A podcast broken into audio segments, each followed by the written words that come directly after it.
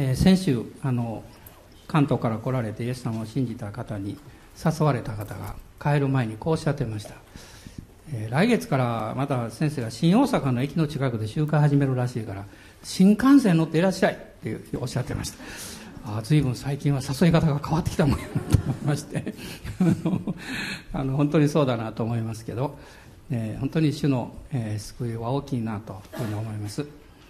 あの皆さんに何度も立ったり座ったり申し訳ないんですがもう一度だけ立っていただきますけど、えー、実はちょっとこう一緒にね、えー、信仰告白したいなと思いますので、えー、恥ずかしい方はいいですけどできたら大人の方でちょっと手をつないでくださって、えー、一緒に、え、私の後について信仰告白なさってください、えー、主よこの礼拝を感謝します。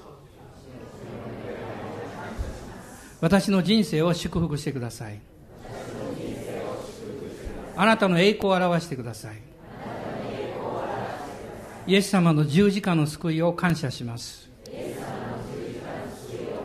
この新しい週も私は勝利者です。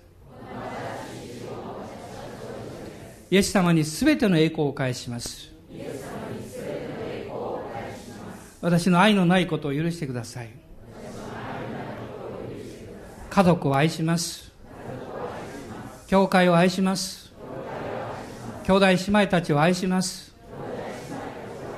この国を愛します。多くの人々が救われることを心から願います。イエス様に栄光を返して心から叫びます。ハレルヤ!アーメン!大きな拍手してお座りください。どうぞお座りください。まあ、人生というのは、まあ、大きく変えられる時があると思います。まあ、おそらく一人の人の人生の中で、まあ、何度も経験なさる方おられるかもわかりませんが、少なくとも一度くらいはあると思うんですね。で、その大きく人生が変えられる時の共通点があります。それは、形は違っても苦難を通るということではないかなと思います。苦しみを通らされる。もう深い深い時には言葉で表せないような、えー、辛い経験も通るかもわかりません。でも、イエス様を信じて歩いていきますと、そのうめきが賛美に変えられていきます。戦いのこう苦難がですね、こう勝利に導かれていくということを経験します。まあ、その時に、神様は私の人生に大きな計画を持っておられたんだなということが少しずつ見えてきます。いきなり全部見えることはできないんですね。そして、神様の大きな計画が私の人生の上にこの摂理として存在している。まあ、そういうふうに考えますと、まあ自分が、まあジタバタしてもしょうがないかなという面だけじゃなくて、この神様にもっと信頼していかなきゃいけないということを教えられるわけです。で、イエス様を信じている人とイエス様を知らない人の違いというのは、そこにあると思います。自分の力や状況や立場で、あるいはどんなに情熱を持ってしても、どうすることができない時でも、イエス・キリストを信じている人は、一つのことをすることができます。それは、その状況の中で、主に対して賛美ができるということです。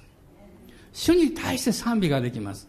あの、ピリピの、え牢屋の中で、パウロやシラスが、もう血を流しながら、もう薄暗いもう非常に環境の悪い状況の中で、神様を彼らはしかも真夜中に賛美したんですね。で、私どうしてかなと思うんですよどうして真夜中に賛美したんだろうって。でも理由は簡単でした。牢屋に入れられたのは夕方だったんです。ですからすぐ真夜中になりました。つまり朝まで待てなかった。で、もう少し状況が良くなかった、良くなったら、もう少しお金が与えられたら、もう少し仕事がうまくいったら、神様に賛美して栄光を返しようかなと思うかもしれませんけど、そうじゃないんですね。真夜中というのは、最暗黒、もう状況が最も悪いということを表していると思います。その真っ只中で、パウロとシラスは神を賛美しました。御言を読みますと、こう書かれています。彼らは祈りつつ神への賛美を捧げているとと書かれています。本当に神様に賛美しようとすると、祈らなければ賛美できません。なぜかというと、賛美できるような状況で賛美することではないからです。祈りは私たちの信仰をまっすぐにします。私たちの霊的姿勢をイエス様の方に目を留めるように導いてくれます。その時に初めて主への賛美ができるわけです。今日はあの、えー、ダビデの日のように、まあ朝からダビデの話をずっとしてるんですけれども、このダビデが最暗黒の状態の中で主を賛美した、その詩篇の34編を読みたいと思うんです。そして、主への賛美の力ということについて考えたいと思います。詩篇の34編、1節から10節のところをご一緒に読みたいと思います。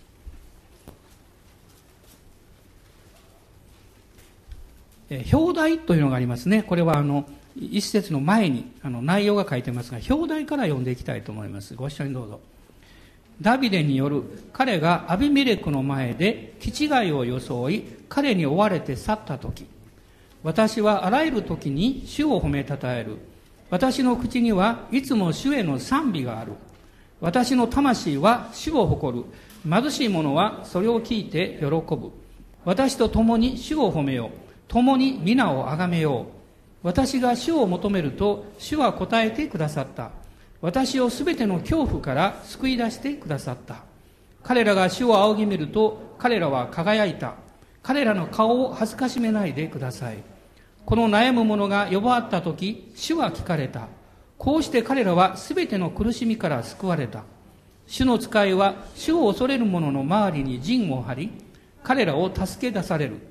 主の素晴らしさを味わいこれを見つめよ幸いなことよ彼に身を避ける者は主を恐れよその生徒たちよ。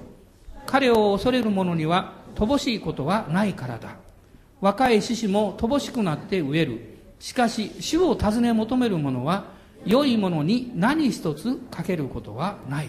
アーメン。感謝します。まあ、ダビデの生涯の前半というのはまさに苦難の連続であったわけですそしてその苦難の中でダビデの人格が成長していきました。そしてダビデの信仰が養われていきました。それは試練や苦難というものは私たちをおのずと神様の臨在の中に導いてくれるからです。つまり、主に祈り始めるということです。まあ、私はあのある時こういうことを教えられました。人間っていうのは忙しくしてると目の前のことしか見えないんですけどね。でも病気になるとね、天井を見るんですね。もう自分が一生懸命やってる時は周りしか見てません。でも自分が倒れると上しか見えなくなりますね。見れなくなると言ってもいいと思います。でも上を見上げた時にあなたはただ単に天井しか見えないんでしょうかあるいは天の窓が開いてるということが見えるんでしょうかイエス様を信じてる人はどんな困難の中にも天の窓が開いているということを見ることができます。幸いです。ダビデはその経験を何度もしていくわけです。で、ダビデという人は、このエッサイという人物の8人、まあ息子が8人いて、その8人兄弟の末っ子なんですね。で、ダビデは、実は、あの有名なルツさんのひ孫になります。ね、彼のお父さんエッサイ、そのお父さんがオベで、そのお父さんが、えー、ボアーズ、お母さんがルツであったわけです、そういうふうに、この信仰的には非常にこう、良い信仰のこう継承者として、え信仰の流れが、え彼の家族の中に伝わっていたことは事実なんですね。まあ、聖書を見ると、一人の人がイエス様を信じるということは、その家族、その家庭に祝福があるということが強調されています。あなたがイエス様を信じると、あなたのご家族がどうであれですね、まだノンクリスチャンであったとしても関係なく、主が祝福してくださると信じるべきです。早くクリスチャンにならないかと思って、あの、プレッシャーかけたらダメです。反対ですね。感謝しなきゃいけないと思います。で、このダビデは、神様からの証明を受けます。これが第一サムエル記の16章に出てくるわけですが、彼は全くそんなこと知らなかったんですけど、預言者サムエルがやってきて、神様がサウル王を退けられたので、次の王になるために、密かにダビデに油葬儀をするようにサムエルを使わされるわけです。彼はその時は、お兄さんたちは、あの、預言者が来るということで、宴会の用意してたんですけど、彼は、ただ一人、お兄さんたちの仕事の分も引き受けて、羊を飼ってました。彼は喜んで飼ってたんだと思います。ですから、最後に、えー、サムエルがもう一人息子がいるんだったら連れてきなさいということでダビデが呼ばれた時に、彼はニコニコしてきました。ね。もし彼が腹を立ててですね、なんで兄貴だけいい目をして、僕だけこんな嫌なことをしなきゃいけなかったんだって、今更自分読んでどうするんだなんて、腹を立ててきたならば、聖書が書いてるように、彼は血色が良くて美しい人であったというふうには書かなかったと思います。彼の顔は青白くて怒りに満ちていたと書いてたと思いますよ。でも彼は自分が与えられた仕事を一生懸命喜んでやってました。そういう人を神様は用いられます。神様の掛け声、神様の飯は思わぬ時にやってくるわけです。しかし、神様に選ばれるということは、同時にまた新たな戦いがやってくるということです。彼は、あの、ゴリアテを倒して、そして、えー、サウル王様の道具持ちになります。しかし、彼が次から次と勝利を重ねていくことによって、サウル王の妬みを買ってしまうわけです。恵まれるということは注意しなきゃいけないことです。祝福されればされるほど、私たちは不用心になってはいけません。あなたの行動に対して、えー、できるだけ、えー、説明責任が負えるようなことも必要かもわかりません。私もそういうことは注意しております。それは敵はいろんな方法で私たちを攻撃し、あるいは攻撃するような材料を作ろうとするからなんですね。で、パウロは、あ、ごめんなさい、パウロじゃなくてサウロはですね、サウロじゃない、あの、ダビデは、ちょっと今日は混乱しておりますが、えー、サウロとパウロは同じ名前です。サウロはヘブル名で、パウロはギリシャ名です。ね、ちょっと余分なことですから説明しておきます。で、今日話してるのはダビデですよ。はい、分かってますか？はい、分かってます。あの自分に言うと言って言ってるんですけどね。先週ね、ちょっと頭使いすぎたのでね、今日はあの、ちょっと周りが悪いんです。で あの、サウルが、えごめん、ダビデがですね、このサウル王に、あの、追われることになるんですけど、まあ、そのことの、まあ、きっかけというか、えー、まあ、そのことを彼は覚悟した。まあ、追われる身になろうということを覚悟した。その時に、サウルの息子のヨナタンと契約を結びます。ヨナタンという人は素晴らしい人ですね。私もこういう人がおったら本当友達になりたいです、すぐに。ね。あの、自分のお父さんがダビデを殺そうとしているね。それを知っていたので、知ったので、ダビデを助けるわけですよ。ね。ヨナタンという人は、あの、そのままであればね、まあ、あの、王位の継承を受ける立場にいるわけですね。で、ダビデがいない方が、その確率が高くなるんです。でも、ヨナタンはそんなこと考えなかった。もうダビデが大好きだったんですね。この人こそ神様に選ばれた人だって。この、その人の、えー、外側の立場やこの何か能力ではなくてえ、その人に神様が導いておられる導きや証明、油注ぎを大切にする人は幸いだと思います。そういうふうにするときにあなたは、他の人をあの傷つけたりすることはやめると思います。他の人を批判したりしなくなると思います。それは、その人を批判するということは、その人の上に注がれている油注ぎを私たちは批判することになります。このダビデという人は、そのことをよく知っている人でした。自分がもしサウロのそばにおればですね、ひょっとしたらサウロを傷つけてしまうかもしれない。自分の命に狙われた時にね。だから彼は去っていくんですね。で、彼が、最初に行ったところはですね、これはあの、えー、祭司のアヒメレクというところに行きまして、そして、え、その、性別されたパンを、まあ、食べるものが必要だったのでもらうんですね。それから、あの、ゴリアテの剣がそこに預けられていたので、えそれをダビデはもらいます。またダビデの信仰は弱かったんです。ね、ゴリアテの剣なんかいらなかったんだけども。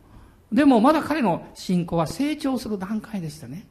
だからいろんなことを経験してきます。結果的には、実はダビデがアヒメレクのところに行ってパンを食べた、あの、ために、アヒメレクの一族はサウルによって虐殺されてしまうんです。で、自分のその信仰の歩みのために誰かが犠牲になったということは、この旅での生涯において大きな苦しみだったと思います。そういう痛みとかこの苦しみっていうものが、ダビデの人生の中に、他の人々に対する深い憐れみであったり、公平さであったり、あるいは決して恩を忘れちゃいけないんだとか、そういうことを育てていったんじゃないかなと思います。で、ダビデは、ね、その後ですね、あの、ペリシテの王様のアキシュのところに逃れるわけです。で、そのままだと、このアキシュのあの家来たちが、あの、サウルが千を打ち、ダビデが万を打ったという、このダビデじゃないかというふうに言い出したので、自分の命が危ないということで非常に恐れるんですね。そして彼はよだれを流して門に傷つけたりして、こう、基地内のふりをします。もう、あの、ペリシテの王様のアキシもですね、なんでこんな私のところへ基地外を連れてくるんだということで、まあ、ダビデをこう、まあ、追い出してしまうんですけども、そのことによってダビデが、えー、新しいこの領域の中に入っていくわけです。まあ、これが、えー、サムエル記の第一の21章の中に、まあ、書かれているわけです。この21章の後半ですね。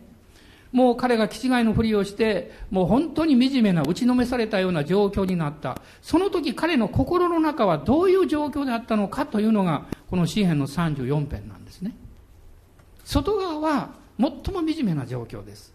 人々に捨てられ、また馬鹿にされて、あるいは自分のプライドも、あの、英雄であったその誇りも全部捨てなきゃいけなかった。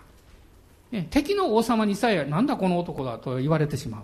しかし彼の心の中はどうだったかっていうと、この34節の1節と2節に代表して書かれておりますが、私はあらゆる時に主を褒めたたえる。私の口にはいつも主への賛美がある。私の魂は主を誇る。貧しい者はそれを聞いて喜ぶと書かれています。私はあらゆる時に主を褒めたたえる。そして、この34編の4節をもう一度見たいと思うんですが、一緒に読んでいただけますか？私が主を求めると、主は答えてくださった。私をすべての恐怖から救い出してくださった。神様の御言葉に対して応答する、従っていくというその信仰の姿勢が、その人の信仰の勝利者としての姿だと思います。彼は環境的に状況的には非常に悪い、もう最悪の状況でした。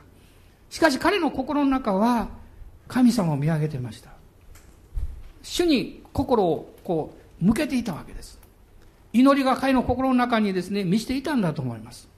ですから彼は、外側は確かに、ものすごいこう不安と恐怖を彼の人生にもたらしてくるような状況だったんですけれども、4節にありますように、私を全ての恐怖から救い出してくださったと書かれています。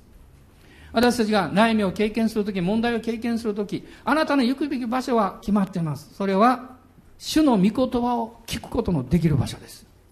主の御言葉を食べることのできる場所です。あなたが主を賛美することができる場所、そこに行くことです。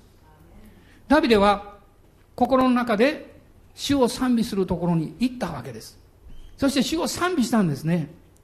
なぜダビデはそのような賛美をすることができたんでしょう？今神様の恵みの豊かな新約の時代に置かれている私たちでさえ時には賛美できないことがあります。まだ聖霊様が内住されていないこの時代にダビデはどうして神様を賛美することができたんでしょうか？私はそのことをいろいろ考えました。そして一つのことを教えられました。それを皆さんに今日お分かりしたいと思うんです。ダビデはなぜ主への賛美ができたんでしょうか？第一の理由です。それは彼が魂の贖い主である方を知ったということです。魂の贖い主である方。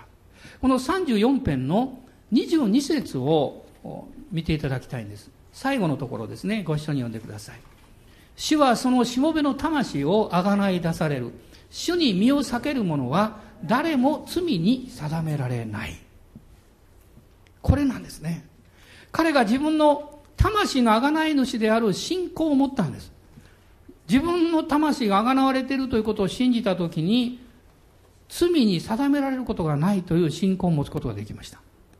あなたが良心に呵責を持ったり、魂に罪意識を持って苦しんでいるときは賛美することはできません。許された人は賛美するんです。ね、許された人は自由になりますから、神を褒めたたえるんです。その許しのためには犠牲が必要なわけです。その犠牲が単なる一時的な動物の犠牲を超えた永遠の救い主による犠牲による贖いが与えられるんだということを彼は見ることができたんです。信じることができたんです。このような、この刑事というもの、彼のこのような信仰というものはどこから来たんでしょうか聖書の中にそれが出ているということに私は気がつきました。サムエル記の第一の16章を見ていただきたいんです。第一サムエルの16章です。まあ、ダビデがサムエルから油注ぎを受けた、その章なんですね。その後半なんですが、13節、えー、ごめんなさい、12節からまず読みましょう。12節と13節一緒に読んでください。エッサイは人をやって彼を連れてこさせた。その子は血色の良い顔で、目が美しく、姿も立派だった。死は仰せられた。さあ、この者に油を注げ。この者がそれだ。サムエルは油の角を取り、兄弟たちの真ん中で彼に油を注いだ。主の霊がその日以来、ダビデの上に激しく下った。サムエルは立ち上がってラマへ帰った。ここなんです。主の霊がその日以来、ダビデの上に激しく下ったと書かれています。つまり、この旧約の時代にダビデの上に精霊様が特別に望まれたということです。精霊様が特別に望まれる時に何が起こるんでしょうか御言葉が開かれるということです。当時は、このアブラム、イサク、ヤコブの契約の中で、文字による神様との契約です。十回があり、そして契約がありました。しかし、精霊様が働かれた時に、この文字による契約に命が与えられます。いわゆるその内容が開かれていくわけです。えー、ヨハネによる福音書の14章の26節をまず読んでください。ヨハネによる福音書の14章の26節です。どうぞ。しかし、助け主、すなわち父が私の名によってお使わしになる精霊は、あなた方にすべてのことを教え、また私があなた方に話したすべてのことを思い起こさせてくださいます。聖霊様の一つの働きは、神様の語られた御言葉をその人に理解させることです。精霊による理解は頭の理解じゃありません。単なる心の理解でもありません。神様ご自身のご人格と触れることです。その瞬間に言葉というものは人格の一部を表現しているだけなんです。その言葉を通してそのお方に出会うわけです。私は、あの、この御言葉をもう一度読みましたときに、いつの間にか自分がですね、精霊様がイエス様のことを、の御言葉を教えてくださったり、思いを起こさせてくださるというのを何か、イエス様が来られた新約の時代以降のようになんとなく考えていたような気がしました。でもよく考えてみるとそうじゃないんですよ。聖霊様は天地創造の初めからいらっしゃるんです。イエス様がこの万物を言葉によって創造なさったわけです。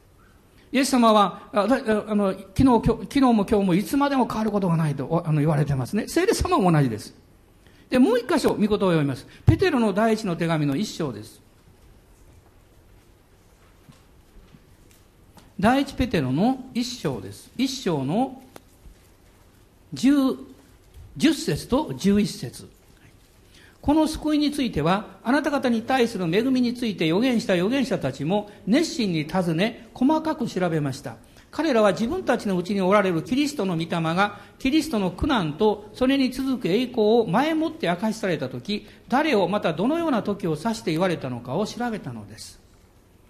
これは、まだイエス様がおいでになる前ですね、キリストの御霊が、すでに多くの預言者たちを通して語られて、キリストの苦難と栄光を、このあらかじめ示していらっしゃいました。ダビデは1000年ぐらいの時代の人ですね、BC、紀元前。あの有名なイザヤ書の53章、イザヤは BC の700年ぐらいの預言者です。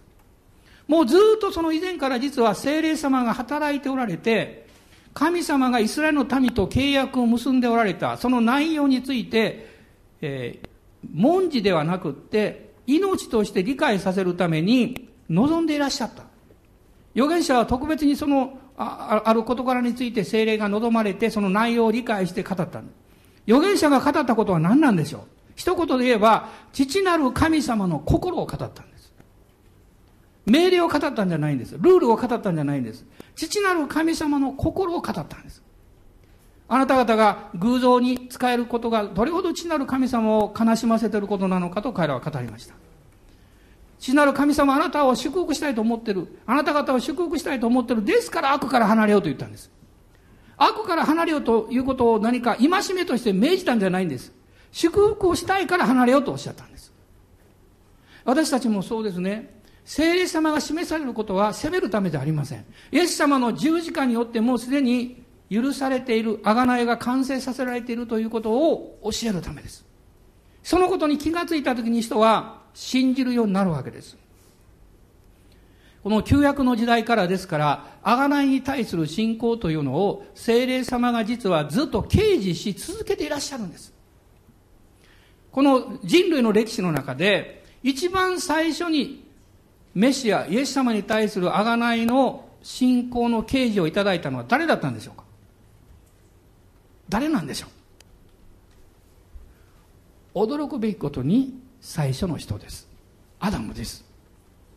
もしその啓示をいただいて彼が信仰を持たなかったら、アダムは滅びたと思います。私は天国に行ったらアダムに会えると信じています。皆さんどうですか？会えますよ。ちょっと文句言ってやろうかな。まあそういうふうには思いません、別にね。アダムさん、あなたのおかげでね、あの、私はイエス様を知ることできましたって。ありがとうって。きっと言うと思いますね。あの、創世記の3章を開いてください。3章の20節と21節です。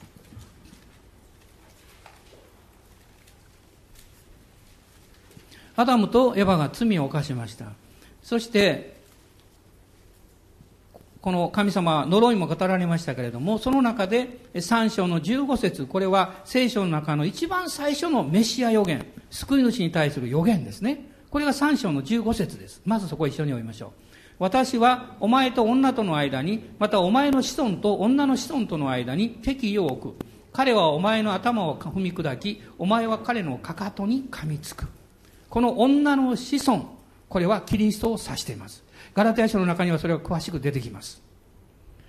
そして、この予言の言葉をアダムが聞いたときにどうしたんでしょうか。えー、20, えー、っと、20節と21節を一緒に読みましょう。はい。さて、人はその妻の名をエヴァと呼んだ。それは彼女が全て生きている者の母であったからである。神である主はアダムとその妻のために皮の衣を作り、彼らに着せてくださった。アダムとエヴァのための罪の贖いをするために動物の血を最初に流しなさった方は神様でした。この21節に神様が彼らのために皮の衣を作ったと書いています。皮の衣を作るということは動物を殺したということです。そこに犠牲の血が流された。それは神様が憐れみによってこのアダムとその妻のために贖いをなさったわけです。でも、あがないの、あがないを受けるためには、一つのことが絶対必要なんです。それは何かというと、信仰なんです。行いではありません。信仰なんです。信仰がないと、あがないを自分のものとして受けることはできません。アダムの信仰は、どこにあったんでしょうかこれが20節にあります。人、これアダムのことですね。人はその妻の名をエヴァと呼んだ。エヴァというのは命という意味です。命です。もう一度この3章のですね、前半を見ていただきたいんです。あの、彼らが罪を犯した後で、あの、神様から、え、身を避けたんですね。えそして、その後どういうことが起こったかっていうと、世界で最初の夫婦喧嘩が始まったわけですよ。この3章の12節を見ると人は言った、あなたが私のそばに置かれたこの女があの木から取って私にくれたので私は食べたのですって、あの責任をですね、責任転嫁してるわけです。揉めてるわけです。ね。でも、その時に神様がメシア予言、この予言の御言葉をくださったんです。それを聞いた時にアダムはそれを信じたんです。皆さん、あなたの状況がどうであれ、あなたの心がどういう状態であれ、御言葉が語られた時にそれをどうぞ聞いてください。それを受け取ってください。すると、精霊が信仰くださるんです。ここには精霊様のことは書いてません。しかし私はこういうふうに信じています。彼がこの御言葉を聞いたときに、あの、主からの予言の言葉を聞いたときに、単なる言葉ではなく、自分と自分のせあの、えー、子孫ですね、にずっと関わる非常に重要なことであるということを彼が理解して受け取ったと思います。その時に彼は自分のそばにいる女性がもはや何か自分をダメにした女性だというふうに責任転嫁をする相手ではなくて、この女性ことはこそ私にとって祝福だ。だから、エヴァ、命と呼んだんです。ね、そうでなかったら、呪いとか破壊とかですね、迷惑とかですね、その名前をつけたかもわかりません。命という名前をつけたということは、彼は感謝したということです。信じたということです。その信仰に対して、神は動物をほふりなさって皮の衣を着せて彼らを贖われたわけです。このように彼らのこの信仰というものを目覚めさせ、啓示を与え、導いてくださったのは、実は、この旧約の時代に働いていらっしゃった聖霊様ご自身なんですよ。この聖霊様が、あのダビデに激しく望んだんですよ。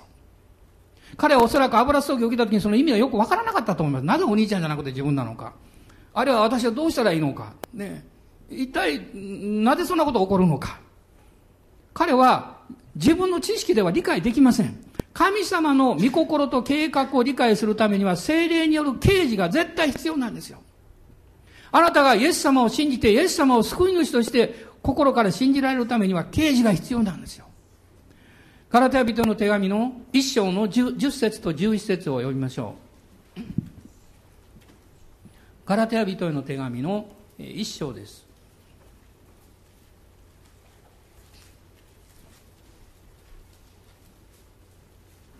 えー、今日皆さん、暑さで疲れてますか？元気そうやったら、アーメンと言っていただけますか？はい、もうちょっと元気に言っていただけますか？まだなんか疲れてる感じですね。えー、練習しましょう。アーメンもっと大きくもっと大きく最高に大きくはい、ありがとうございます。じゃあ、ガラテヤ書一章の11節はい、ガラテヤ書です。はい、11節と12節読みましょう。兄弟たちを私はあなた方に知らせましょう。私が述べ伝えた福音は人間によるものではありません。私はそれを人間からは受けなかったし、また教えられもしませんでした。ただイエス・キリストの啓示によって受けたのです。イエス様の啓示によって受けたのです。そして16節違法人の間に御子を述べ伝えさせるために、御子を私のうちに掲示することを良しとされたとき、私はすぐに人には相談せず。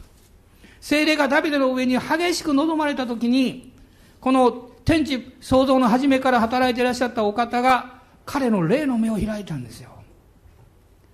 あなた方が、アブラハム、イサク、ヤコブの神との契約を選びの民として持ってきた。そしてそこからメシアがおいでになる。そのメシアがやがて贖いをなさる。そのことについて彼はもう理解を超えた啓示を受けたんですよ。その時に彼は分かったんですよ。私の魂はこのメシアによって贖われるんだということを理解したんです。その信仰を持ったんですよ。サウルはどうして王位から落ちてしまったんでしょういや、神様から捨てられたんでしょう。彼も激しく主の霊が望んだんです。彼がこの任命を受けた後で同じことが起こったんです。しかし彼はその刑示を受け取ることができなかったんです。なぜなんですか？信仰を持たなかったからです。サウルはメシアに対する信仰よりも自分に与えられた責任をやり遂げるということの方に心を奪われすぎたんです。自分がやらなければいけない仕事をまず真っ先にやるんだということに心を奪われすぎたんです。ダビデは違ったんです。自分がやるべきことよりも信ずべきことが何なのかということに心を向けたんです。皆さんどうでしょうか？この一週間もう一度考えていただきたいんです。あなたにとって大事なことは何なんでしょう？やることはたくさんあるでしょう。お家のこともあるでしょう。お仕事のこともあるでしょう。子供の世話もあるでしょう。将来のこともあるでしょう。でもこの一週間考えていただきたいんです。あなたにとって一番大事なことはあなたがなすべきことではないんです。あなたが信ずるべきことなんです。何を信じるかということです。どなたを信じるかということです。どなたを見上げるかということです。ダビデとサウルの違いはそこにあったんですよ。ですからダビデは、あんなにひどい罪を犯しても、悔い改めるチャンスを持つことができたんです。サウルは、霊的に目が開かれていなかったから、悔い改めるチャンスが与えられても悔い改めることができなかったんですよ。ここに神様の憐れみと同時に厳しさを私たちは教えられるわけです。ダビデはもうイエス様が来られる千年も前に、贖い主に対する信仰の啓示が与えられて、まさにこのヘブル書の中にあるように、イエス様の十字架による永遠の贖いというものを受け取ったんです。もうこのダビデの時代にはまだ動物の犠牲しかわからなかった。ででもその実態はイエス様ご自身にあったわけです。ヘブル人の手紙の9章を見ていただきたいんです。9章のまず8節を、読みたいと思います。9章の8節もう、えー、8節先読みましょうか。はい。これによって精霊は次のことを示しておられます。すなわち前の幕屋が存続している限り、誠の聖女への道はまだ明らかにされていないということです。精霊は次のことを示しておられます。つまりこれは旧約の時代から精霊様はずっと啓示を与え続けておられたということです。しかし残念ながら、その啓示を受けることのできる人とできなかった人がいるんです。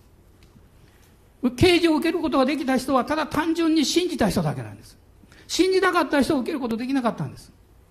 今日も同じです。信じる人の中にこの啓示を与えてくださる精霊様がおいでくださるんです。アーメン。感謝します。信仰を持たなければ、このお方を受け入れることはできないんです。コリント書の、第一コリントの2章の中にね、生まれながらの人は御霊の働きを受け取ることができないと書かれています。人間性はどんなに頭が良くっても信仰を持つことはできません。しかしあなたが精霊に心を開くと、精霊が信仰を与えてくださるんです。この9章の最あの中頃を読んでいきますと、12節と13節です。どうぞご一緒にどうぞ。また、ヤギと子牛との地によってではなく、ご自分の地によって、ただ一度、誠の聖女に入り、永遠の贖いを成し遂げられたのです。もし、ヤギと子牛の血、また目牛の灰を汚れた人々に注ぎかけると、それが清めの働きをして肉体を清いものにするとすれば、もう一節、ましてキリストが傷のないご自身を、常しえの御霊によって神にお捧げになったその地は、どんなにか私たちの良心を清めて、死んだ行いから離れさせ、生ける神に仕えるものとすることでしょう。この動物ではない永遠の贖いをメシアが成し遂げてくださった。それをすでにダビデは刑事によって受け取ったんです。そしてこの実態はイエス様ご自身の十字架でした。このイエス様というお方を見上げたときに、神様は私たちを、の良心を清めてくださり、えー、そして、えー、この十、あ、4節の後半にありますね。えー、死んだ行いから離れさせると書いてます。死んだ行いというのは、信仰のない行いです。私が食べるにも仕事をするにも、主を信じる信仰を持って祈り心を持ってすべきです。そうすれば命が働くんです。知恵が働いてくるんです。勇気も与えられるんです。しかし信仰なくて、ただ一生懸命仕事をし、家事をし、そして勉強していたとしたら、あなたはやがて虚しくなります。どんなに稼いでも、どんなにうまく物事が言っても、その最後にあなたが言うことは、ああ、疲れたな、だけで終わってしまいます。しかし、命が働くと、もちろん体は疲れるかもしれません。心も疲れるかもしれません。しかしあなたの深いところには満足感があります。喜びがあります。主と共に生かされているんだという喜びがあるわけです。ダビデは、あがない、魂のあがないに対する信仰を持ったんですが、同時に自分の人生が許されてあがなわれたんだという信仰も持ったんです。彼はその信仰も持ったんですよ。ですから、この詩篇の34編の最後に、最後に彼が言いましたね。誰も罪に定められない。これはまさにローマ人の手紙8章の一節の御言葉と同じです。キリストイエスにあるものは二度と罪に定められることはないと書かれています。この信仰を持ったんです。私たちが生活の中で自分を罪に定めるのはどういう、まあなんていうか、どういうものを用いてそうなるんでしょう。自分の人生です。自分の失敗です。自分の過去を振り返っても、そんな遠くでなくてもですね、昨日振り返って、あ、昨日変なこと言ってもらったとかですね、昨日ね、心の中でちょっと意地悪をしてしまったとかね、そういうものがあなたを罪に定めていくんです。でも、この贖いというのは、あなたを神様の前に罪許してくださっただけではなくて、あなたの人生をトータルに償い、許し、回復してくださったということを意味しています。自分の人生が贖われたということです。まあ、この内容について話し出すともっと時間が必要なんですけども、まあ、聖書の中には、えー、イザヤ書の中には嘆きと悲しみから解放されるということが書かれています。神様の恵みに信頼して歩いていくということが教えられています。前回も申し上げました。あなたの今日、あなたのこれからの将来を、あなたの過去の人生に支配させてはいけないということです。昨日があなたの今日を支配してはいけないんです。今日が昨日を支配するんです。ね、昨日失敗があったとしても私はイエス様の皆によって悔い改めたから、昨日の失敗を許すと宣言するんです。先週の自分の惨めな姿、でもそれはイエス様の知識によって清められたと信じて、私は私の人生を祝福すると宣言するんです。そうすると、あなたは今日の人生で過去を支配することになります。多くの人々は過去に支配されて生きています。過去に苛まれて何かそれが動機付けになって熱心になる人もいます。しかし心の中には平安がありません。イエス様を信じた人は、誰でも新しく作られたものです。アーメン。古きものはどうなったんですか？古きものはまだ残ってるですか？じゃないですよ。古きものは過ぎ去ったですよ。過去ですよ。見よ、すべてが新しくなったのである。この信仰はどこに来るんですか？信仰は心には来ません。信仰は口に来るんです。あなたがあなたの心に依存して生活をすると、あなたの信仰は毎日上がったり下がったり上がったり下がったりします。でもあなたは、あなたの口に信仰を置きます。ですからダビデはこう言いました。私の口にはいつも主への賛美がある。どうぞ皆さん、お家に帰られたらロマ書の10章を読んでください。今日はそこ開く時間がないのでもうやりますけども、口という言葉が何回も出てきます。心ももちろん出てきます。心で信じて口で告白すると書かれています。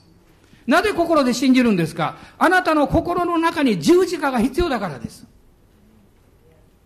あなたの口は心の中に置かれた十字架を信じて告白するんです。口はあなたの意志と繋がってるんです。感情に信仰を結びつけたらダメなんです。信仰は意志に結びつけなきゃいけません。この意志は御言葉を見て決断します。私がどんなに状況が悪くても気持ちが揺れ動いていても、聖書には私はあなたを祝福するとおっしゃった。だから私は信じよう。ダビデもこう言いました。10節の中で、主を尋ね求める者は良いものに何一つかけることはない。